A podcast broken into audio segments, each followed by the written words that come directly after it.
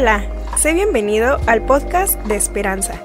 Te invitamos a pasar un tiempo especial en el que Dios traerá propósito y plenitud para tu vida. Convirtiéndonos en una persona contagiosa o en un cristiano contagioso. De eso vamos a estar hablando el día de hoy. Conviértete en una persona de bendición, en una persona contagiosa, en una persona que puede inspirar y motivar a los demás. Esto vamos a estar hablando el día de hoy. Cada uno de ustedes, cada uno de ustedes, en mi vida, tu vida, nació para ser de bendición. Eso es lo primero que quiero que puedas guardar en tu corazón. Tú naciste para ser bendición. ¿Cuántos pueden decir amén? Amén. Tú y yo nacimos para ser de bendición. Tú y yo fuimos creados, aún vemos en varias partes de la escritura, vemos a Abraham aún donde Dios le dice, te bendeciré y serás bendición. Tú y yo fuimos llamados a ser bendición. Donde quiera que estemos, donde quiera que vayamos, tienes que grabar esto siempre en tu corazón. Tú y yo, tu vida fue llamada a ser de bendición. Siempre grábate eso y, eso te va a ayudar a poder tomar decisiones en tu vida diaria. Porque va a haber cosas que tú digas, si hago esto, soy de bendición o no soy de bendición, o tengo que afinarle a lo que voy a hacer, porque yo fui llamado hacer bendición. Creo que una de las cosas que el enemigo a veces hace en nuestras vidas, si se lo permitimos, es sembrar la cizaña de que no somos de bendición, que somos de maldición, que ya para qué, si ya echamos a perder. Es decir, te va cambiando esa identidad en tu corazón. Y entonces pues ya, si ya entras en esa etapa, pues entonces ya te empiezas, digamos, como a descoser, de decir, ah, pues ya me vale. Pero el enemigo siembra eso en tu corazón. Pero no permitas eso. Entonces vamos a ver la primera imagen que tenemos en pantalla, porque podemos hablar de muchas formas o de muchas maneras, pero esta primera cita que va a aparecer ahí en las pantallas habla de Mateo capítulo 28. En Mateo capítulo 28 vas a encontrar algo que conocemos como la gran comisión en Mateo capítulo 28, versículo 18. Vamos ahí a nuestras Biblias. Vamos a Mateo en lo que aparece en las pantallas. Mateo capítulo 28, versículo 18. Mateo capítulo 28, versículo 18. Hay una parte eh, en el Antiguo Testamento, no sé si tú la has escuchado, que habla acerca de los valientes de David. Los valientes de David, dice la escritura, que eran personas que eran endeudadas, que eran eh, personas lastimadas de su corazón, eran personas rotas del alma. Eso, eso dice la escritura acerca de los valientes de David en un inicio. Pero algo que Dios hizo con los valientes de David fue que lo restauró y sacó el potencial que había en ellos. Pero algo que a mí me impacta de los valientes de David es que dice que eran hombres que podían manejar con sus manos, aún con las dos manos, diferentes clases de herramientas. Es decir, eran hombres preparados con las dos manos. Y creo que una de las cosas que queremos desarrollar en tu vida es que puedas estar preparado para cualquier tipo de herramienta, bien sea la Biblia en tu celular, pero bien también la Biblia en físico, ¿verdad? Para que tú y yo podamos ser esos guerreros o esas personas que de estar rotos pasamos a manejar bien nuestra, nuestra espada o nuestras espadas, bien sea en la, en la Biblia escrita o bien sea en la Biblia electrónica. Aunque la verdad es que sabemos que la electrónica es más fácil, ¿verdad? Porque nada más le picas, no tienes que ubicarte, no tienes que desarrollar. Y la Biblia física sí. Entonces, quiero animarte a que por lo menos en estas semanas que vienen, traigas tu Biblia física.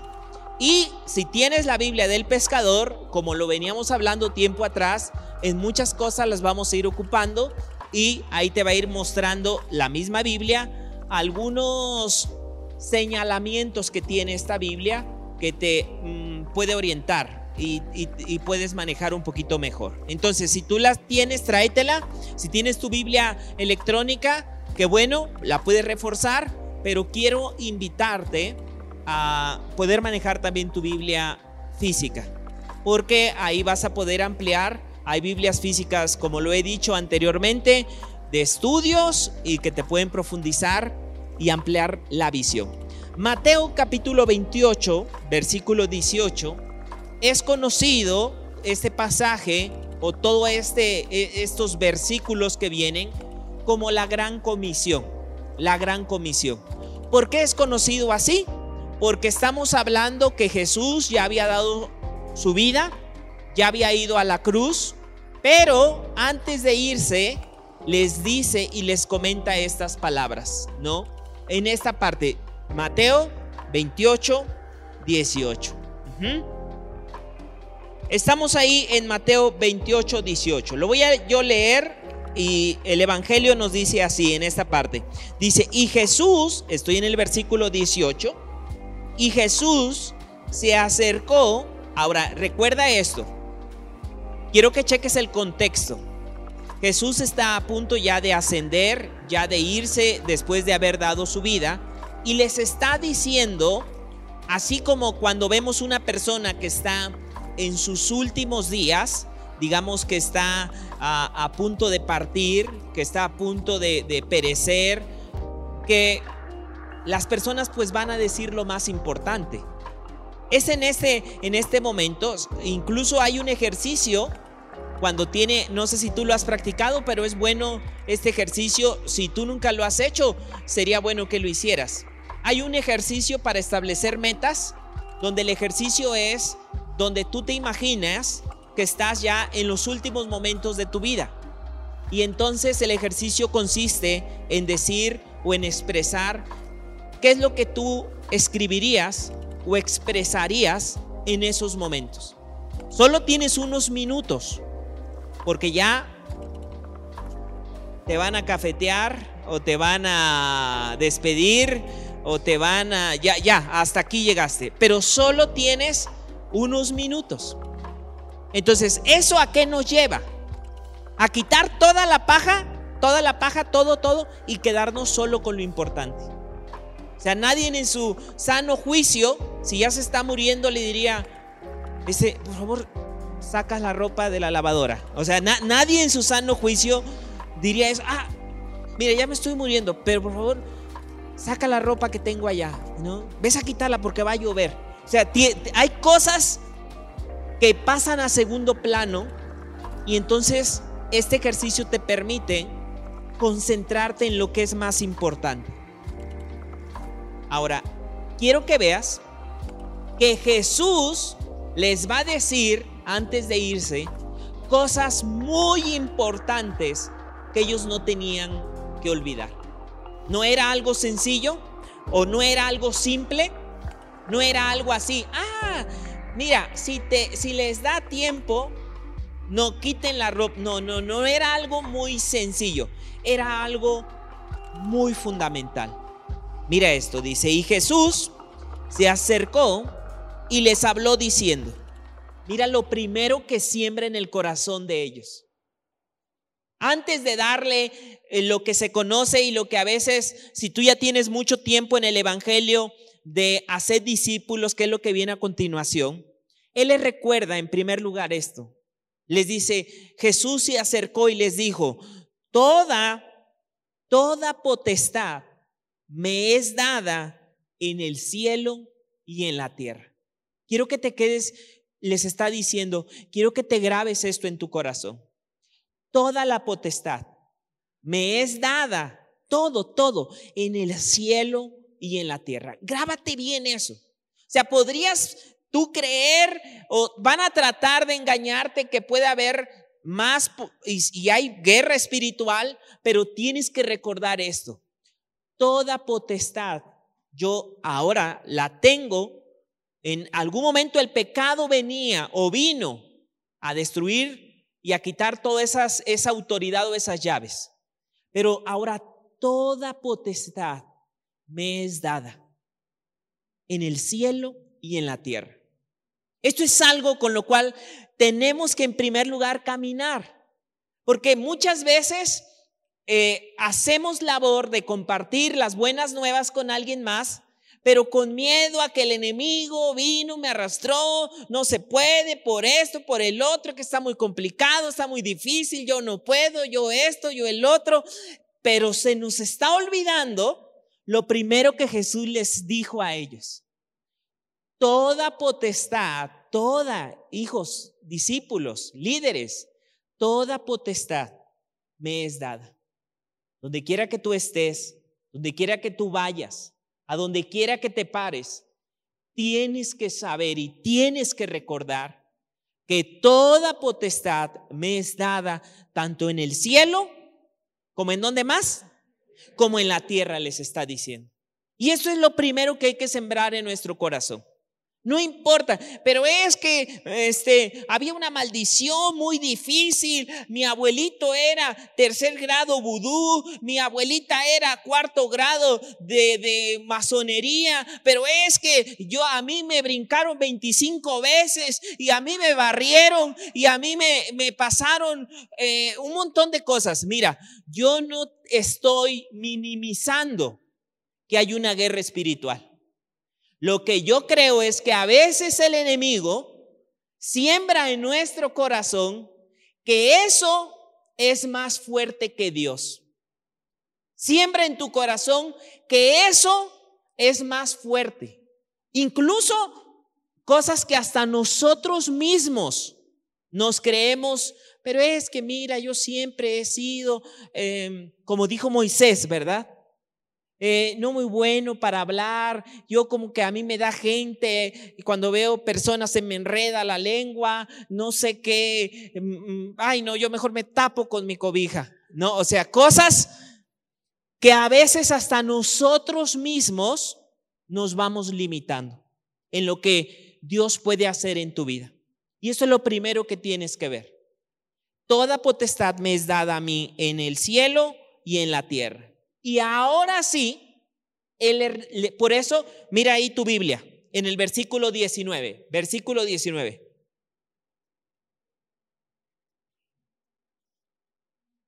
A veces cuando, eh, bueno, hay una serie que leímos que se llamaba, o que vimos que se llamaba la, la Biblia para adultos. Y en esa serie una de las cosas que recomendábamos era leer pasajes completos para no sacar versículos fuera del contexto.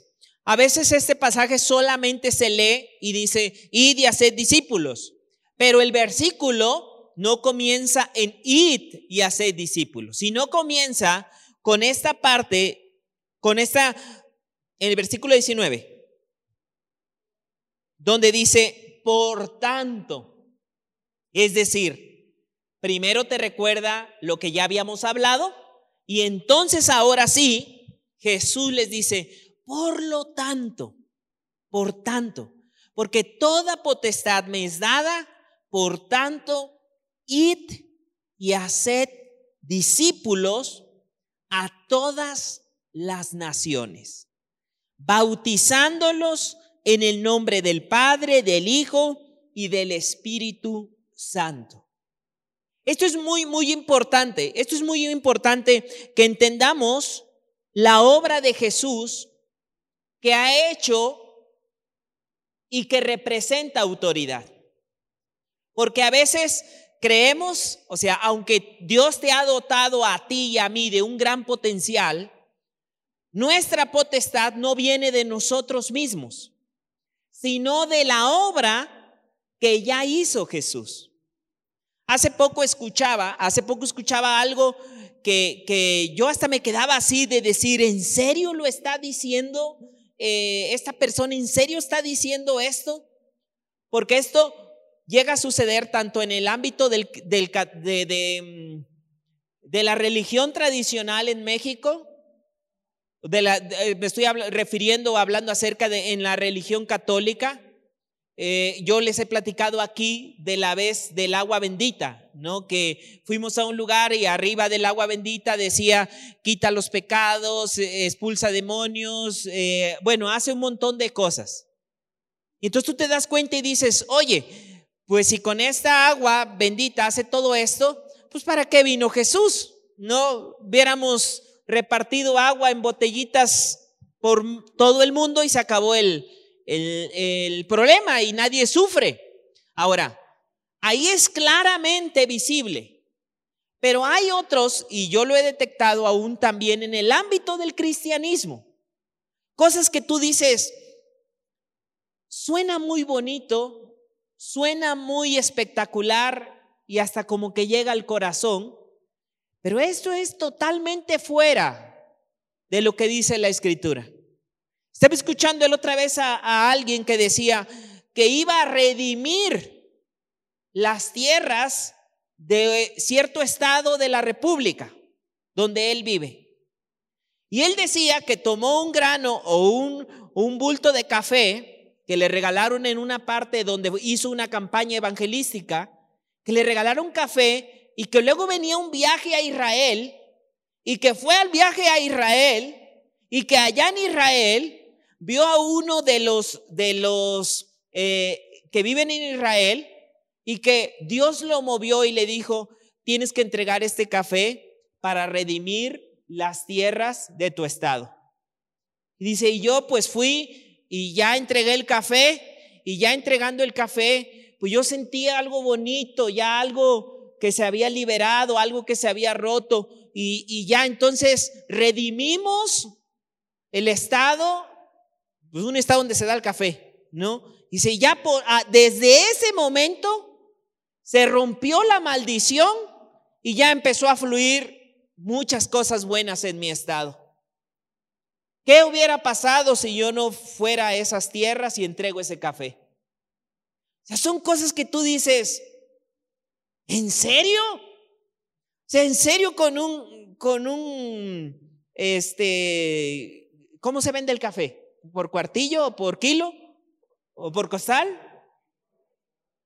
por, por, por lo que sea, no por, por un costal, no, digamos, pero no era un costal, él decía otra medida de, de, de café, este, porquillo cuartillo,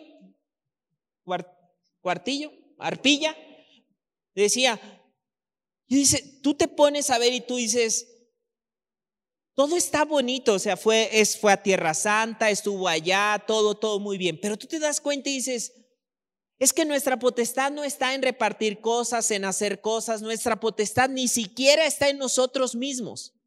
Si no, pues en eso es tan fácil decir, no, pues mira, si con tu café ibas a redimir un estado, pues te damos 32 kilos, luego te damos por los países, juntemos todo el café, hermanos, y entonces entreguémoslo al pueblo judío y ya, se va a redimir, todo va a entrar en una bendición, todo vamos a fluir. Son cosas que a veces, que a veces nos vamos comiendo y entonces esto te vuelve inseguro porque tu autoridad está en cosas o en algo más y Jesús les está diciendo esto a sus discípulos. No, mira, toda potestad me es dada. Toda potestad me es dada en el cielo y en la tierra.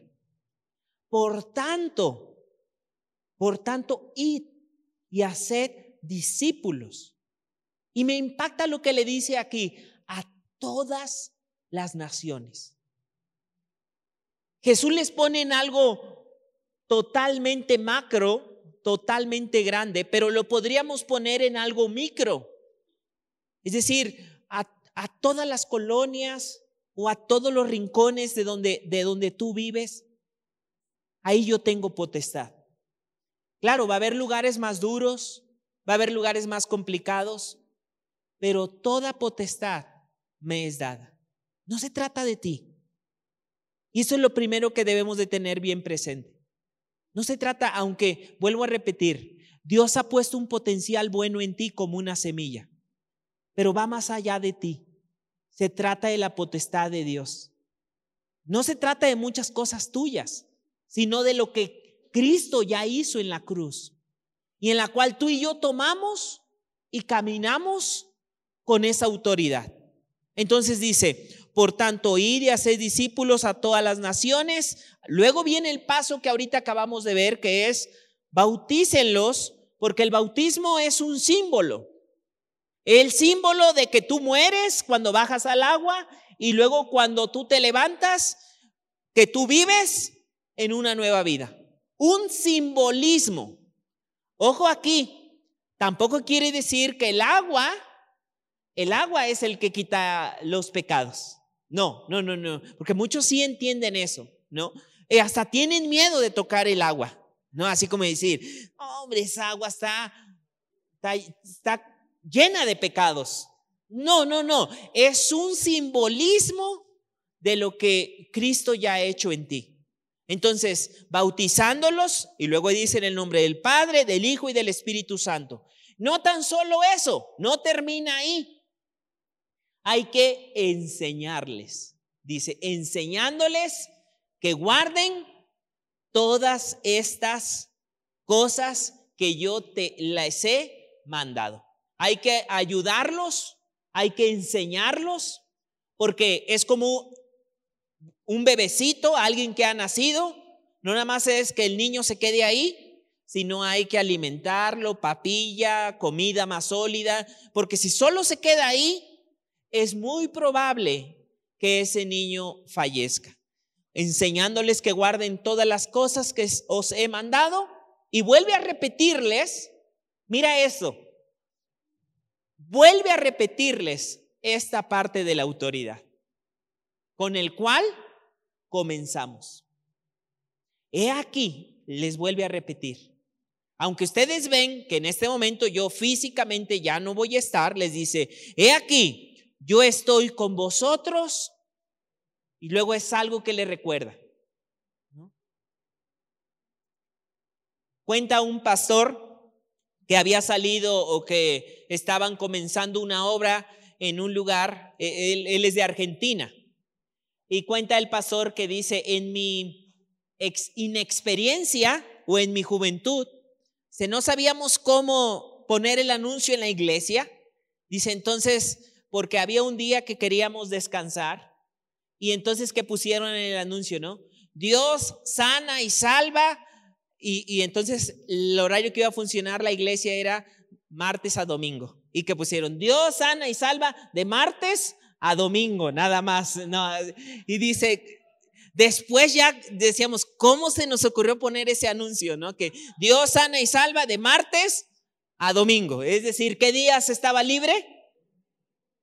Lunes, el lunes, el lunes, el domingo sí, sí, sí, trabajaba el Señor. Pero algo que les recuerda aquí, ¿no? Les dijo, no, yo voy a estar contigo todos los días, todos los días, hasta el fin del mundo. Va a haber días que sientas más a Dios. Va a haber días donde sientas que no hay nada. Pero recuerda que el corazón es engañoso. Las emociones pueden ser engañosas. Dios está todos los días de tu vida a tu lado. En los momentos donde lo sientes y en los momentos donde no lo sientes. En los momentos donde a veces experimentas cosas maravillosas, pero también en los momentos donde sientes soledad. En todos los días Jesús le estaba recordando. Toda potestad me has dado, quiero empezar con eso y quiero terminar con esto. Todos los días, todos los días voy a estar contigo. Ahora, ¿por qué le recuerda esto? Porque los está invitando a compartir con alguien más buenas noticias. Los está invitando a compartir con alguien más las buenas noticias de lo que Él ha hecho. Y ahí es donde entramos tú y yo, donde tenemos la oportunidad de poder compartir con alguien más lo que Él ha hecho y de no quedarnos callados. Creo que después de una pandemia, todos entendemos el término contagioso. Creo que después de esta pandemia todos entendemos mejor esta parte de que está contagiado o que salió positivo. Es decir, la mayoría nos cuidábamos de, de no poder contagiarnos, porque era algo malo. Pero ¿qué pasaría si eso que tienes que contagiar no es un virus, sino es algo bueno? Que así como que decían, uno, una sola persona podía contagiar a muchos. ¿Qué pasaría si eso que tú contagiaras fuera algo bueno para ellos? Si eso que tú contagiaras fuera algo que conectara a esa persona con Dios y al hacer la conexión, esa persona, ese joven o ese, e, ese adulto o ese niño, una vez que se ha conectado con Dios, empieza a explotar los dones y talentos que hay en él. De eso se trata lo que viene a continuación. Que tú y yo podamos convertirnos en personas que pueden contagiar de las buenas nuevas a todos aquellos que lo rodean. Y creo que aquí entra muy, muy, eh, queda el símil muy correcto de lo del COVID sea, aunque a veces tú no querías, pero el hecho de estar ahí, ya dejabas tu contagio. Imagínate que sucediera en algo positivo. Que en tu forma de ser, en tu forma natural, ya dejaras el contagio de una buena semilla. Porque así eres tú.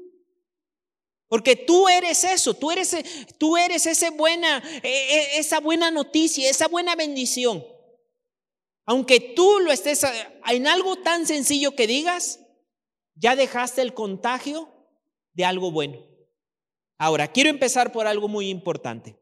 A Dios le importan las personas. A Dios le importan las personas. Yo sé que tú puedes decir, ay, hay gente bien tóxica, bien fea, gente, este, ay, no, esa, esa gente que ojalá ni me los tope. Eh, pero a Dios le importan las personas. A Dios le interesan las personas. Es decir, nosotros hemos estado hablando que de tal manera amó, mira esto, mira aquí, te voy a poner algo. ¿Te acuerdas que vimos la serie? Y si tú no la has visto, quiero invitarte a que la veas, está en YouTube, en Esperanza Tolcayuca, a que veas la serie que se llama eh, la, la Biblia para adultos. Y yo les decía esto, hay que tener cuidado aún con las palabras. Porque una palabra puede significar algo en el contexto y esa misma palabra puede significar otra cosa en otro contexto. Por ejemplo, en otra parte dice que no amemos al mundo, pero ahí no se refiere al mundo así, a las montañas, a la naturaleza, no se refiere a eso.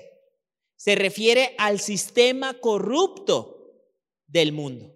Porque aquí mismo, si no la Biblia se, se va a contradecir al decir que Dios amó al mundo. Entonces Dios es un mundano. ¿no? no, no, porque aquí no se está refiriendo a lo mismo cuando hablamos en el pasaje que te expliqué anteriormente. Entonces, eso hay que hacer la diferencia. Pero quiero que veas en este, en esta parte. De tal manera amó Dios al mundo que entregó o que dio a su Hijo unigénito, para que todo aquel que en Él crea no se pierda y tenga vida eterna. Juan 3:16. Ahora, quiero que veas esto. Si tú lees todo el pasaje, busca Lucas capítulo 15, capítulo, no busques los versículos, solo el capítulo. Mateo, Marcos, Lucas, ahí lo vas a encontrar. Estamos en Mateo, ¿verdad? Luego le vas a dar para adelante Mateo, mueve tu Biblia, Mateo, Marcos, Lucas, y en esa parte vamos a llegar a Lucas capítulo 15. Lucas capítulo 15. Lucas capítulo 15. Lucas capítulo 15. Hay algunas Biblias que tienen como unos pequeños subtítulos. Y quiero que observes algo sobre tu Biblia. Lucas capítulo 15. ¿Ya estamos ahí? Estamos hablando, ¿a Jesús o a Dios le importan las personas? Lucas capítulo 15.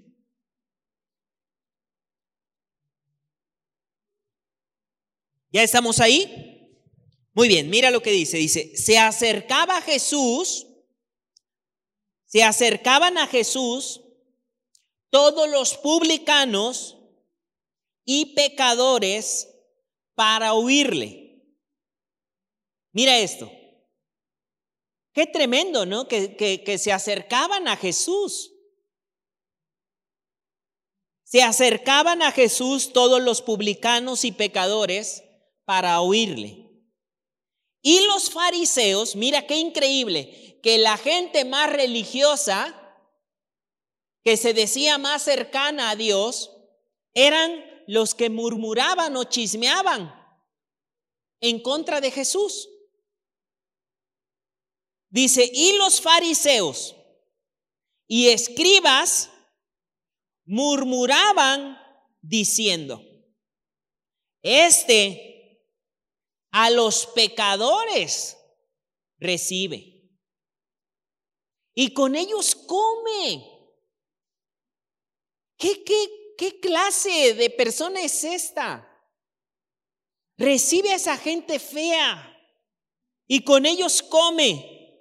Y aquí viene algo que Jesús le va, les va a empezar a contestar. Qué maravilloso que Jesús se va a interesar y se interesa por tu vida. Aún en todo momento. Aún cuando a veces lo merezcamos y a veces cuando no lo merezcamos. El amor de Jesús por tu vida es tan grande que no te va a dejar en la misma condición. Entonces le refirió esta parábola diciendo, pero quiero que veas esto.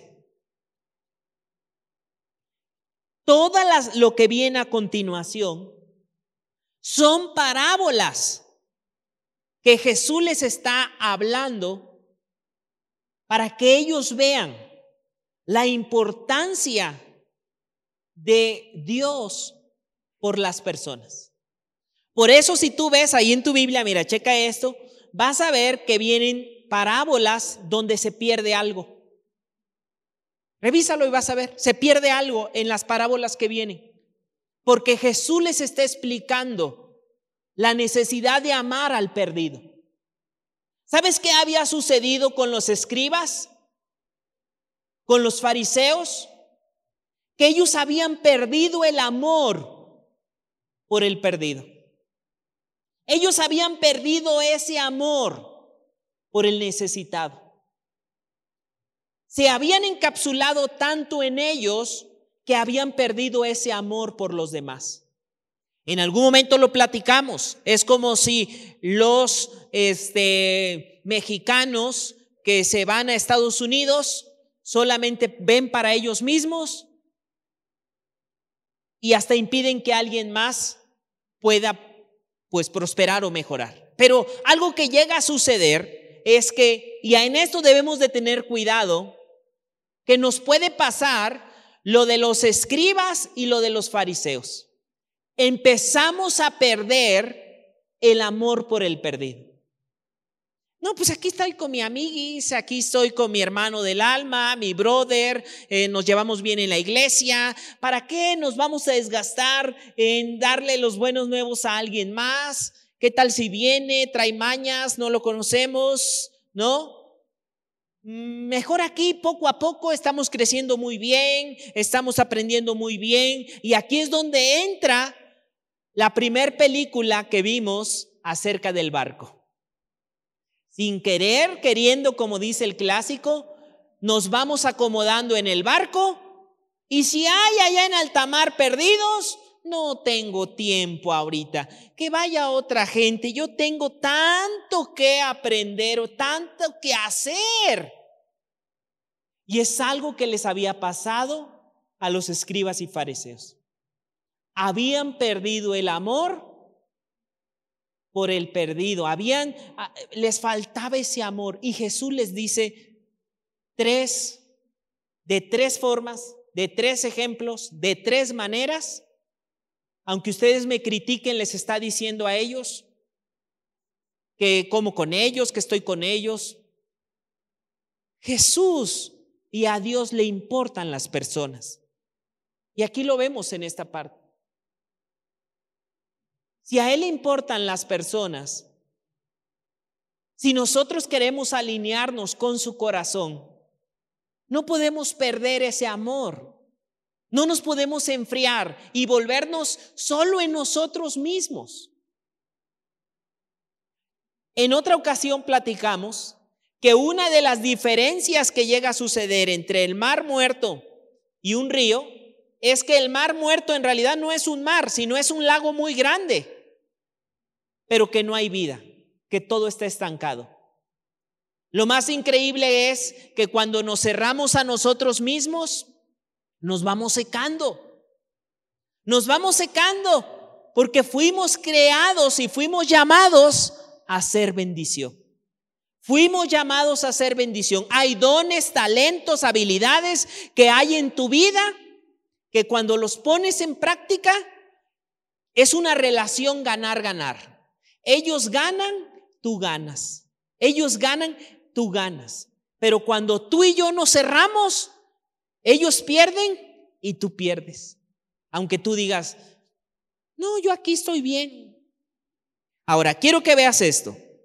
Lo siguiente que viene a continuación es cómo compartir las buenas nuevas en tu propio estilo.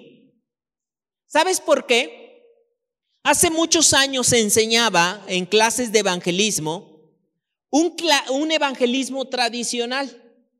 Es decir, solo había una forma de evangelismo, solo había una manera, solo había una forma y todo lo demás no era considerado como evangelismo. Solo había una manera, solo había unas formas y todo lo demás es así como que eso no es evangelismo. Pero quiero hablarte acerca de compartir las buenas nuevas en tu propio estilo. ¿Sabías que tú tienes un estilo? ¿Una forma? Todos tenemos un, es más, al comer, todos comemos con un estilo diferente. No sé si lo has notado o has visto. Unos acomodan su plato, ¿no? Ponen sus tenedores o sus cucharas. Otros se han acostumbrado a comer parados no, o sea, come, otros se sientan, se toman un momento, es decir, cada quien tiene su estilo. Unos le ponen tortilla, otros doble tortilla, no, en, en esta, que ahorita ya es un lujo, ¿no? Ponerle doble tortilla, en esta parte, y otros poquita tortilla, ¿no? Unos ocupan cuchara, y otras, las manos que Dios les dio, no, en, escúchame, y ya no se siente, ya no se siente. Una vez estaba en una plática y alguien estaba diciendo que fue a, otro lado. Y fíjate, yo, yo hasta me puse a analizar y digo, ¿cómo es importante, hasta en cosas pequeñas, pues uno se va acostumbrando a algunas cosas y no se da cuenta. Y, yo después tuve que corregir y ojalá no te pase a ti. Y esta persona que estaba, estábamos platicando me dice, ay, no, dice, ¿cómo cada casa tiene su estilo, verdad? Yo le dije, sí, empezamos a hablar de esto. Y me dice, por ejemplo, eh, eh, y él estaba hablando de, un lugar donde llegó a rentar y viven ahí en, en convivencia ahí. Dice, hacen ensalada. Dice, yo no podía creerlo. Dice, yo no podía creerlo esto que te, que te voy a decir. Dice, ponen el, el bol o el traste de ensalada y ponen la ensalada y no le ponen cuchara, dice. Agárranla así con las manos. Dice, agarran la ensalada. Y yo empecé a recordar, dije, no, no seré yo el que también he agarrado la ensalada así directo, sin, sin cubierto, sin tenedor, ¿no? Porque ya uno no se da cuenta. Se agarra eh, la ensalada, ah, sí, cae la ensalada y, y decía ella, decía esta persona, a mí me da un asco, dice. Yo ya no como de esa ensalada, dijo. Y, y yo me quedé pensando, dije, yo ni cuenta, no, yo me, de verdad, te estoy diciendo en serio, eh, yo dije, si le ponemos cuchara o tenedor a la ensalada, ¿no? O, también, ya la agarramos así. Ahora, al punto que voy, ¿no? Yo sé que tú también te quedaste pensando si le pones tenedor o cuchara, pero si no le has puesto, ponle, ¿no? Por si va esta persona a tu casa. No es de aquí, no creo que venga, ¿no? Pero alguien más puede ir a tu casa y, cada quien tiene su estilo. Ya después, yo pensando le dije, yo después pensando le dije, sí, tiene razón, sí es muy antihigiénico, este, así agarrarlo a, pura, a puño limpio, ¿no? Aunque tú dices, pero traigo limpia las manos. Ah, ah, ok, a que le pongan gel. Bueno, miren, eh, miren a eso. ¿A qué es a lo que voy? Cada quien tiene también un estilo de compartir las buenas nuevas. El mayor problema que yo he visto es cuando alguien te quiere obligar a que uses otro estilo que no es el tuyo.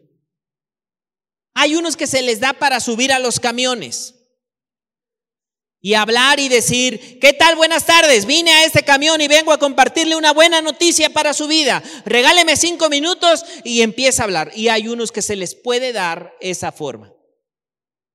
Pero puede haber otros que digan, ese no es mi estilo. Ese no es, yo, voy a, yo me voy a parar y voy a decir, buenos días. Este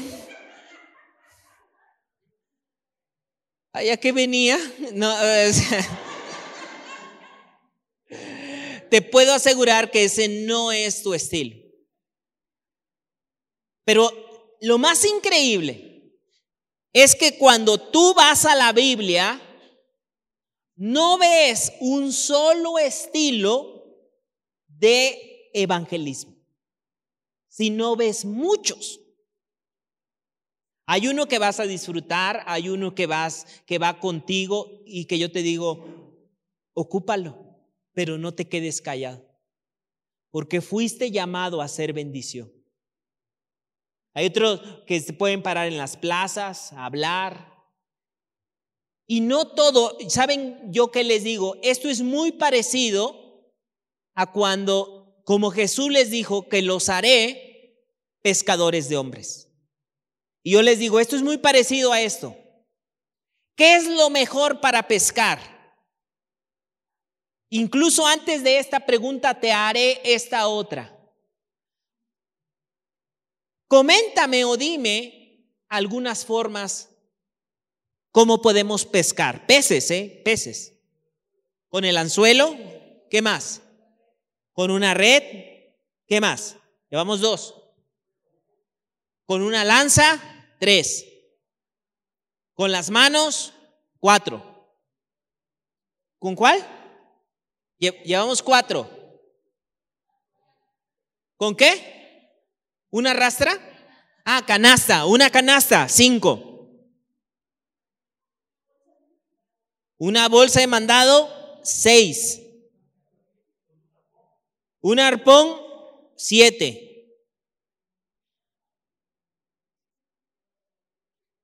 Trampas, ¿como de qué? Ah, trampas para langostas, ocho. ¿Habrá otra? A ver si hay otra, dímela. Hay otras, por ejemplo, nunca, no sé si hay un programa muy bueno que sale en Discovery eh, Channel que se llama Pesca Mortal, creo algo así. Hay, hay, toda, hay algunas series que se llama Pesca Mortal. Y ellos pescan con jaula. En, en altamar meten la, sueltan la jaula, obviamente son como contenedores, sueltan los contenedores y pescan. Ahora, quiero que veas esto. ¿Cuál de estos es el mejor? Yo te diré, es que depende del lugar. Si vas a estar en un río donde está bajito y mandas la jaula, ¿crees que sea lo más sabio? ¿O mandas la red? ¿Será lo más sabio? Ahora, si estás en el mar, ¿sería lo más sabio pescar con las manos? ¿Sería lo más sabio o no lo más sabio? Ahora, así es muy parecido el evangelismo. Va a haber lugares donde no es que esté mal, pero no es lo más sabio. Tú puedes ir a un pueblo que está totalmente católico, totalmente cerrado, y digan, pónganle las bocinas al carro. Te vas a ir al infierno porque si no crees en Jesús, ahora venimos, los que te, eh, deja todo eso, deja tu idolatría, te vas a ir a esto, ahora ya estamos aquí, venimos, ven, aprovecha, sal. Yo digo, no es lo más sabio. Aunque lo hagas con amor, lo hagas con pasión, lo hagas con... Sí, es como, yo te decía, está mal como lo de la misma red. Digo, no es que está mal, pero no va a ser lo más sabio para pescar hombres. Ahora va a haber un lugar donde yo diga, esta es la...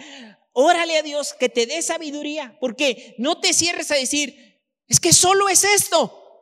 No, no, Dios tiene una multiforma y multimaneras. No te cierres a decir, no, esto no sirve. No sé, Dios obra de una manera tan maravillosa.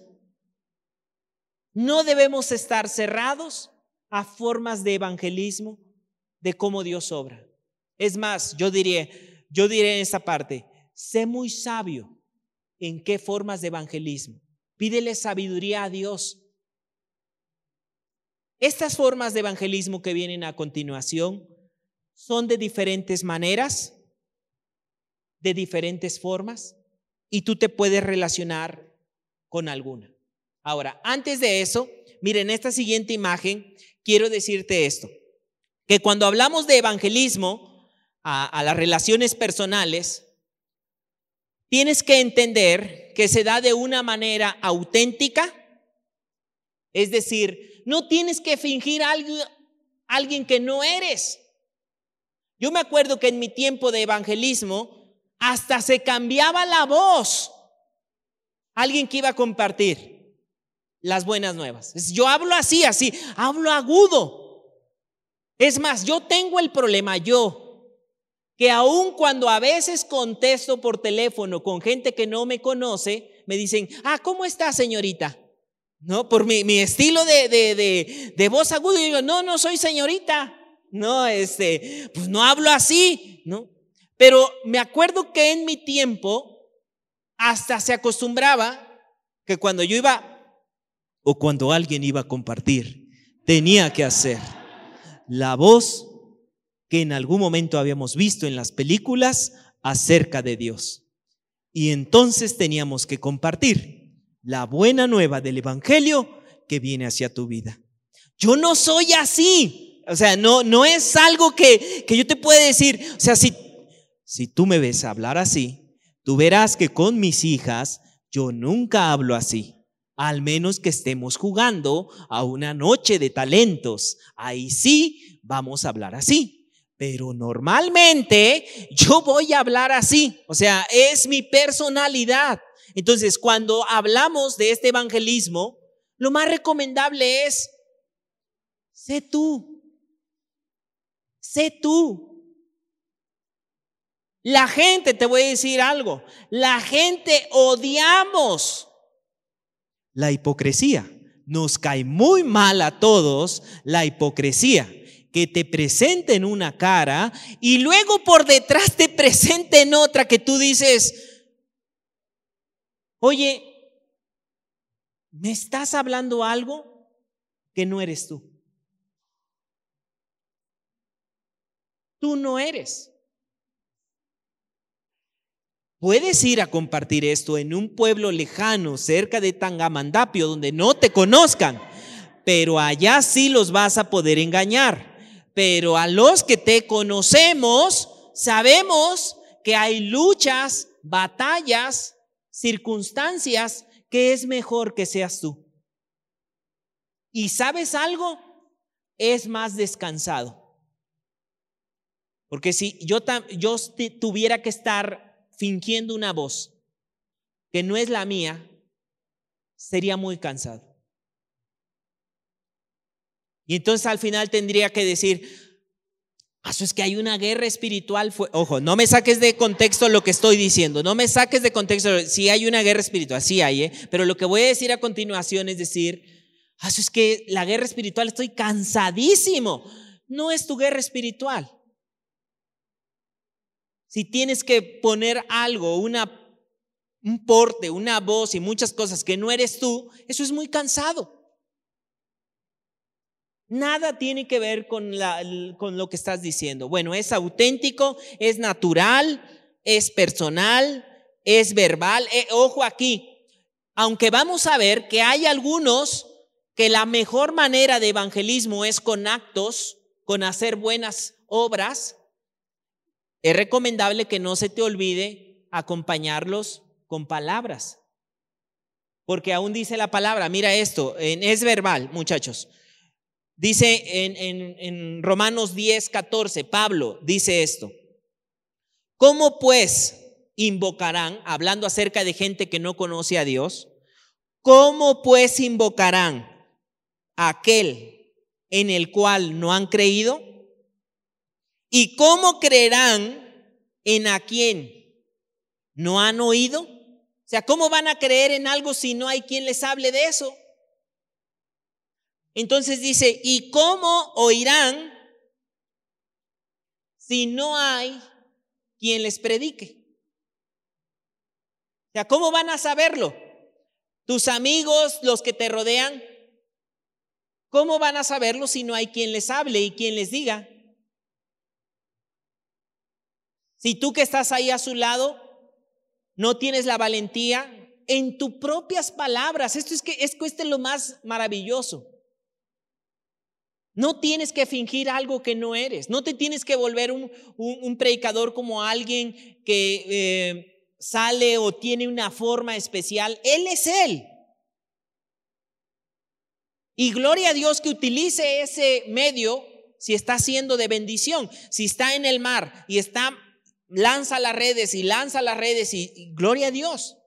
Pero si tú estás en otro lugar, sé tú. Se entiende como un proceso, es decir, no es algo que se da normalmente se da de un momento a otro, sino que a veces se lleva todo un proceso. Es un trabajo en equipo y también requiere llevar a los demás a poner a Dios en primer lugar, pero también a las personas. Ahora, quiero darte esta recomendación que viene a continuación. Es importante acompañar siempre con una lista de oración o también llamada una lista de impacto, en donde tú puedas estar orando por esas personas. Sé intencional en aquellas personas, por tu primo, por tu tío, por tu por quien tú quieras, acompañarlo con oración. Porque no se trata de ti, se trata de la obra del Espíritu de Dios, el que está trabajando en su corazón. Va, esa persona va a enfrentar una batalla de desánimo, va a enfrentar unas batallas en muchas áreas. Entonces, algo que es muy recomendable es hacer una lista de oración por estas personas. En estas tres áreas, mira, en estas tres áreas que vienen a continuación.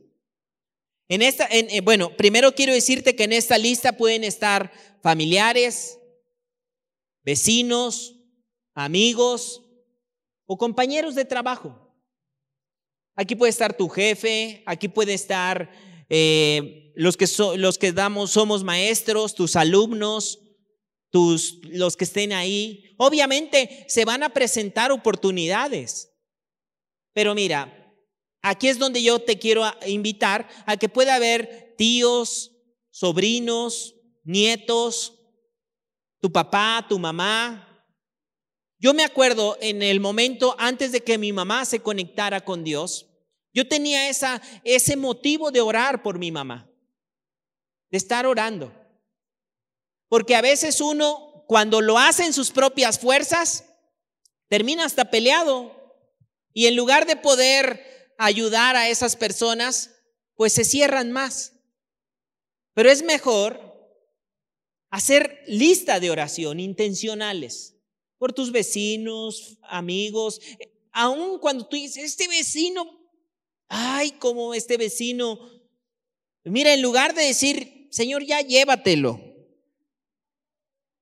mejor orar por él, meterlo en la lista de oración, ese amigo o esa persona, te vas a sorprender cómo hay circunstancias que cambian y que se abren oportunidades. Y que si tú has hecho el trabajo bien, es como si se abriera la puerta. Y ahí es donde tú vas a poder ser de bendición.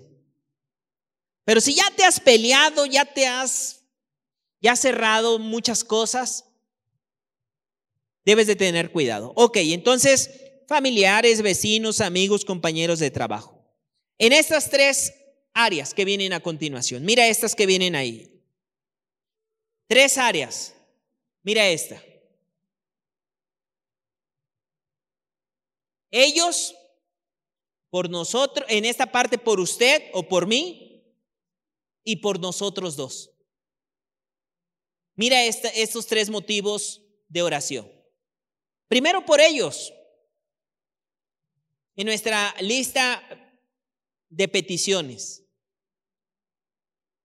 Que Dios los atraiga hacia Él, que abra sus ojos para que vean su situación, les, les ayude a ver su necesidad de pedir perdón, despeje cualquier confusión que a veces el enemigo, las personas levantan en su mente, que, que ellos puedan entender o captar el significado de la obra de Jesús, porque a veces no, entienden cuál es la obra de Jesús, o abran sus corazones al amor de Dios. Orar por ellos, por mi tío Juan, por mi tío Pedro, por mi tío Enrique, por mi sobrino, por, por la maestra Lulú, por... Vas a ver toda una lista de petición que tú dices, ah, o sea, de verdad que aquí, con esta lista de petición, Yo te sugiero que seas intencional, no lo dejes a, a ver, a ver, Señor, hoy a quién me pones. Si mándame, mándame algo, sé intencional en esa lista. Por mi papá, por mi mamá, por mi abuelito, y pues tú sabes quiénes son ahí. Y en ese proceso ahí haz toda una lista. Luego, por mí. Por mí. Mira, ¿ya viste los primeros motivos? Ahora mira los motivos para nosotros. Me ayude a vivir una vida coherente y atractiva. Señor, ayúdame a vivir una vida coherente, coherente con los principios y valores tuyos. Ayúdame a eso, Señor. Porque ¿cómo vamos primero a orar por ellos, Señor, que toque su corazón y todo lo que ya hablamos ahí? Y yo me ve esa persona que se la acabo de mentar a alguien. Oye, pues entonces, ¿cómo va a ser coherente lo que viene acá? Y no, pero mira, es que, pues Dios es amor, Dios nos ama. Dios está este, en, en esta parte aquí conmigo. Pero le acabas de, te acaba de ver que, que le acabas de mentar a alguien. Entonces no estás viviendo una vida coherente ni atractiva para alguien más, porque lo ve y dice, pues yo lo que veo es que este se comporta de una manera y luego se comporta, pone su carita de Juan Diego en otro lado. No, entonces no puede ser en esa parte decir, oye, no, en esta parte, o tiene la paloma o tiene buitres, no arriba de él volando. Entonces, ahí es algo que tú dices, ayúdame a vivir de manera coherente y atractiva. Ayúdame a eso. Señor, ayúdanos a eso. A ser coherente con principios y valores. Con esos principios. Otra, otra oración por nosotros me haga auténtico y sincero al enfrentar, ¿qué dice ahí? Me haga, ¿qué dice? Auténtico y sincero al enfrentar qué? Amados, aunque amamos a Dios, hay temporadas que pueden entrar situaciones complicadas. Por eso dice esta oración, me haga auténtico y sincero. Tal vez esta no es mi mejor temporada. Tal vez esta temporada no es la mejor en el área, en diferentes áreas.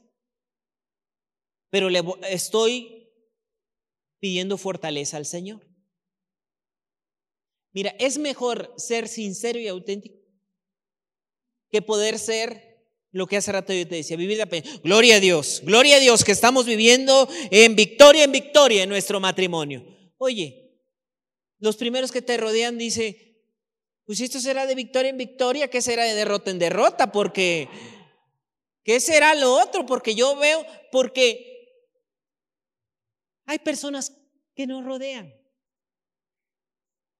Y es mejor ser sincero y auténtico y poder hablar y decir, Estoy en una temporada de tomar decisiones correctas. Porque es la verdad.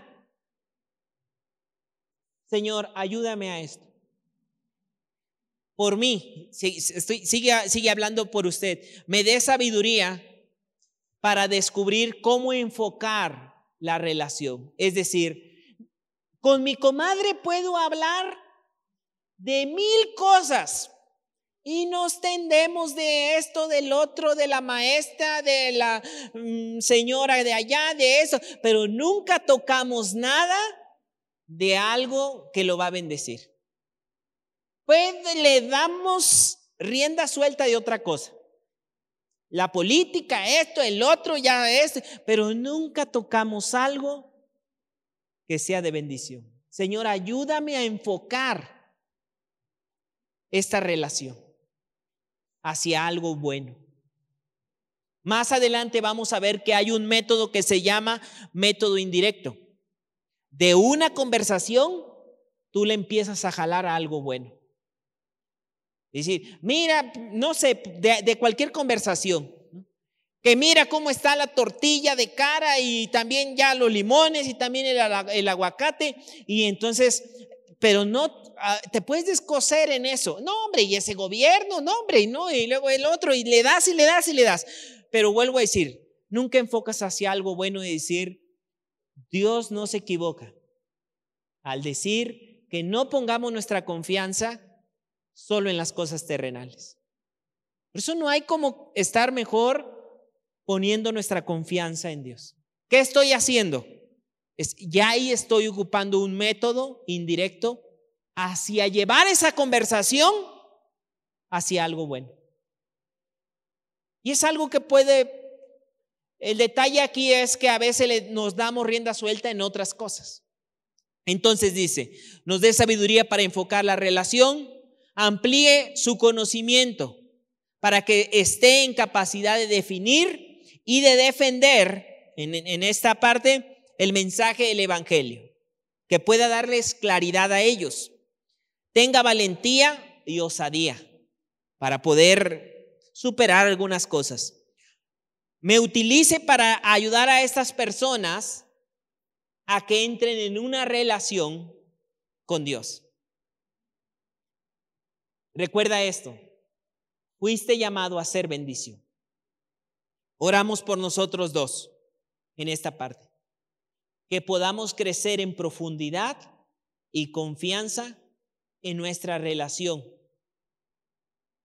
Señor, permíteme con mi abuelito, con mi tío, con mi jefe, con, con quien, con, con mi compadre. Yo digo, hay que ser sabios. Yo veo una forma de evangelismo, porque a veces así fuimos enseñados. ¿Cómo te diré para que no se sienta tan pesado?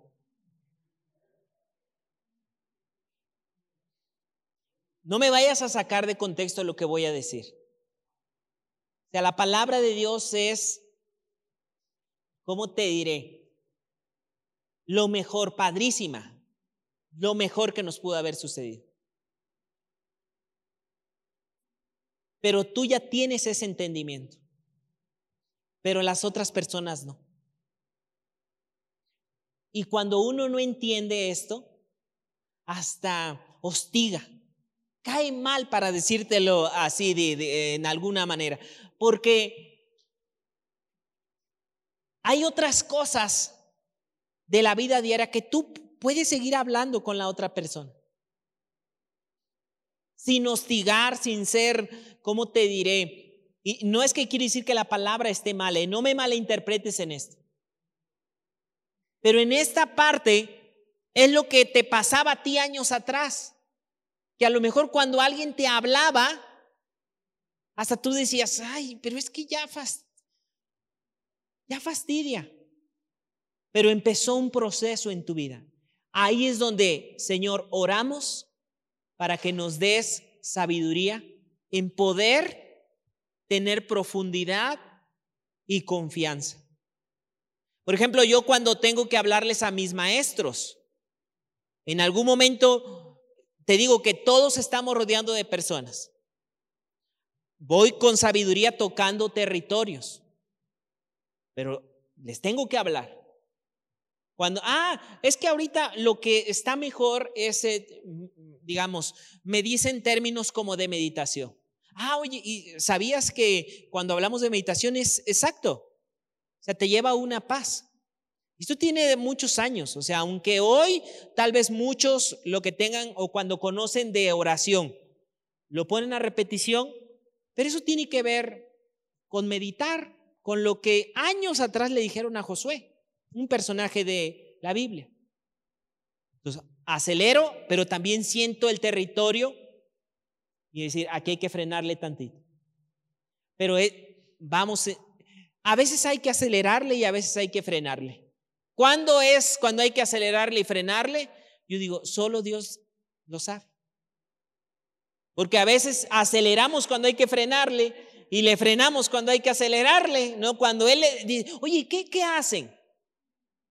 No, luego, luego, luego, luego, ahí te están dando señales de decir, es una oportunidad, está pasando una necesidad de hablarle.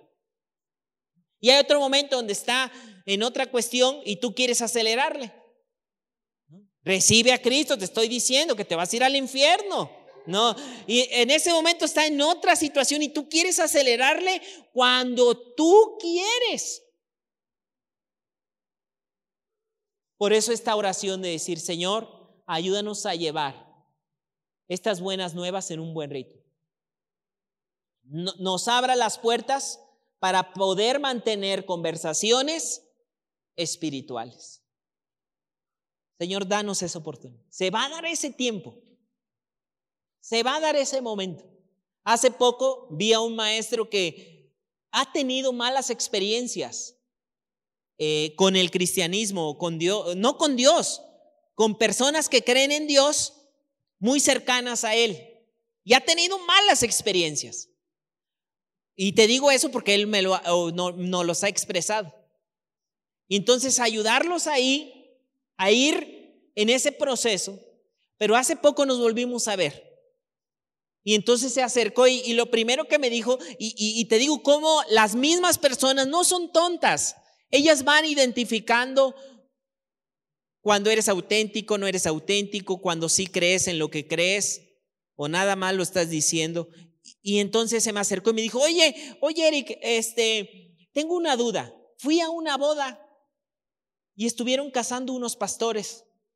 Y entonces me surgió una duda. ¿Qué tengo que hacer yo si me quiero convertir en pastor. Y yo dije, ah, es, este, ah, por esto hemos estado orando y pidiéndole, ¿no? Que se abran puertas. A eso es lo que estamos hablando ahí. Que se abran puertas. Ahora, cada quien es diferente en su relación. ¿Sí me explico? Cada quien, Dios nos ha colocado en un lugar estratégico para ser de bendición. Un lugar donde no va a llegar alguien más. Donde tú puedes ser ahí de bendición. Ojo, nada más que si ven tu vida y ven todo lo contrario, pues ahí sí va a estar un poco complicado porque van a decir, oye, a ver, espérame. Por eso es mejor ser sincero. Y la última parte en, esto es la parte de nos guía a conversaciones en cuanto ritmo, frecuencia y contenido. Lo que hace rato te decía, en el ritmo, acelerar, frenar, la frecuencia, lo que, el contenido de lo que yo tengo que hablar o de lo que yo tenga que decir. De lo que yo tenga que hablar o lo que yo tenga que decir en esta parte. Solo para terminar, y la próxima semana profundizamos en cada uno de estos. Mira estos estilos que vienen a continuación. Son varios estilos. Tal vez tú te vas a identificar con alguno. Otros sean mejor en otro estilo. Estos vienen, estos primeros tres, mira estos. Estos primeros estilos de compartir las buenas noticias. Son los primeros eh, tres estilos. Es decir, el estilo de confrontación, el estilo intelectual, el estilo testimonial. Cada uno de ellos está muy de acorde a personalidad, a la personalidad que tú tienes. Y hay un momento donde vamos a ver ventajas desventajas, cuando es mejor acelerarle, cuando uno es bueno, como lo de que hablamos de las jaulas de pescar, de decir, no siempre tienes que utilizar la pelea o la confrontación o ser muy directo, pero hay lugares donde sirve ser directo y hay gente que requiere ser directo. Y como dijo en un grupo de alcohólicos anónimos, duro y a la cabeza, ¿no? No te venimos a, decir, eh, necesitas, como dicen ahí, terapia, se me va el nombre que, que, duro y a la cabeza, pero tiene un nombre que luego dicen en broma decir así directo, ya no, no tantas cuestiones lo requieren, pero si siempre ocupas ese, vas a lastimar a medio mundo. Puede lastimar a mucha gente que en lugar de que se acerque, la alejas o la lastimes. Vamos a ver el estilo testimonial, el estilo intelectual. ¿Podemos ver los otros tres? El estilo que viene a continuación tiene que ver con un estilo más de relaciones o personal. Un estilo por invitación. Se les da fácil a este tipo de personas un estilo de invitación y otros un estilo de servicio, hacer cosas. Oye, tú necesitas esto. Oye, vi que necesitabas esto y mira, te lo traje. tú dices, ah, caray. Y a otros se les da mucho eso. Vuelvo al punto, como dije, de las formas de pescar. ¿Cuál es mejor? No, no hay uno mejor.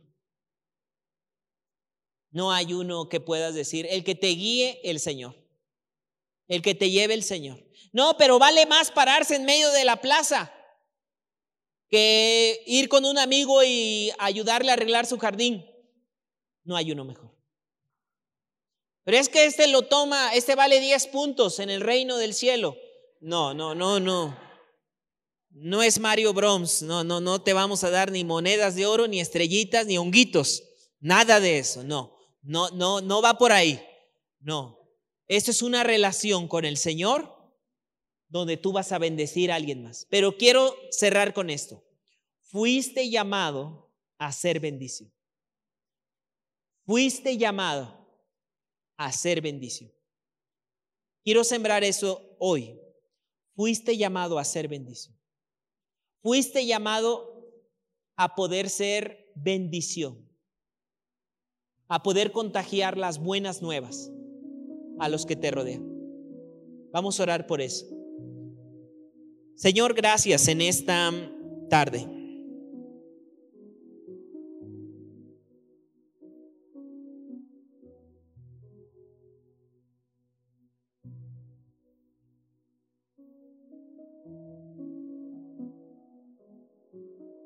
Me gustaría poder orar en estos eh, formas que hoy estamos aprendiendo. Me gustaría que pudiéramos empezar orando primero por nosotros mismos. Vamos a orar por eso. Ahí en tu lugar. Señor, te damos gracias. Dice tu palabra en primera de Pedro que el diablo anda como un león rugiente, viendo a quién devorar. Pero nosotros tenemos que poner nuestra confianza en ti. Que echemos nuestras cargas y ansiedades delante de ti. Porque tú tienes cuidado de nosotros. Señor, Hoy ponemos toda carga, toda preocupación delante de ti. Aún dice tu palabra, Señor, que cuando buscamos en primer lugar el reino de Dios, todo lo demás viene añadido. Gracias, Señor, porque sabemos que en muchas áreas tú añades porque fuimos llamados a ser bendición. A todos los que estamos en este lugar, que esto quede grabado en nuestro corazón. Fuimos llamados a ser bendición. Toda potestad te fue dada en el cielo y en la tierra. Gracias Señor por ese amor tan grande hacia nuestra vida. Porque toda autoridad te fue dada a ti, Señor. Y dice tu palabra que tú también nos las das a cada uno de nosotros. A lo largo de esta semana, que podamos caminar con esa autoridad. Autoridad sobre el pecado, sobre toda tentación que se quiere levantar. Como cantamos en medio de la alabanza. Señor, somos tus hijos. Señor, como hemos cantado a lo largo de estas semanas. Este es mi testimonio. Señor, no somos esclavos, no somos esclavos. Tú nos has dado libertad, libertad en contra de toda situación que nos quiere enredar. La amargura, el odio, el pecado, el pleito, el orgullo, la depresión, la tristeza, la ansiedad. Gracias Señor porque nos has dado autoridad. Gracias Señor porque tú has roto toda cadena y no tenemos por qué esclavizarnos. Señor, oramos también. Ayúdanos a ser auténticos. Ayúdanos a ser auténticos, que puedan ver nuestra vida como una vasija, Señor que ha sido limpiado y santificado por ti. Que aún en medio de las luchas y batallas, porque aún tú lo dijiste, en el mundo podemos enfrentar aflicción, pero confiamos porque tú has vencido al mundo. Gracias Señor, ayúdanos a vivir una vida íntegra, con principios y valores. Señor, también queremos tomarnos este tiempo para orar por las personas que nos rodean. Señor, ayúdanos con aquellas personas que nos rodean, familiares, vecinos, amigos, compañeros de trabajo, con nuestro primer núcleo que es nuestra familia. Ayúdanos, Señor. Ayúdanos, Señor. Todos aquellos que hemos callado. Todos aquellos que hemos callado. Ayúdanos a poder llevar las buenas nuevas. hablar, Señor.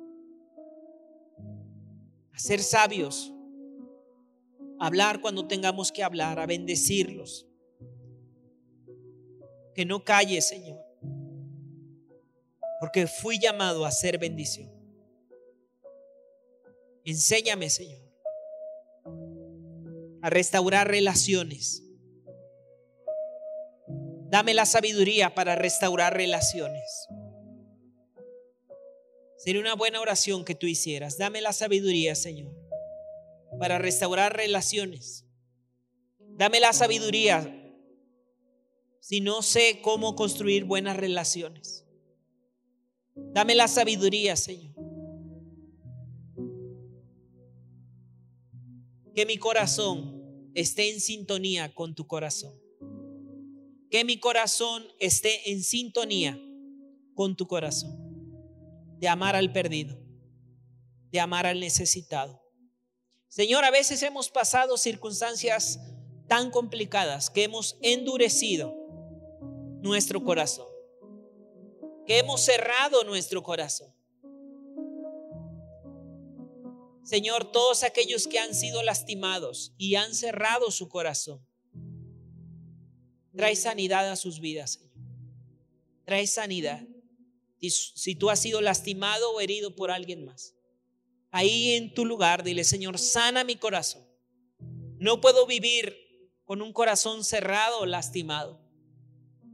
No puedo vivir con un corazón ha dejado de amar. Sáname, restaurame, porque fui llamado a ser bendición. No fui llamado a ser un mar muerto. Fui llamado a ser bendición. Gracias en esta hora, Señor. Gracias. Gracias. Esperamos que este mensaje te ayude con tu desarrollo. Te invitamos a que puedas seguir esta conferencia en el canal de YouTube que estará disponible todos los miércoles. Esperamos puedas seguirnos en Facebook e Instagram como Esperanza. Los links están en la descripción de abajo. Hasta la próxima semana.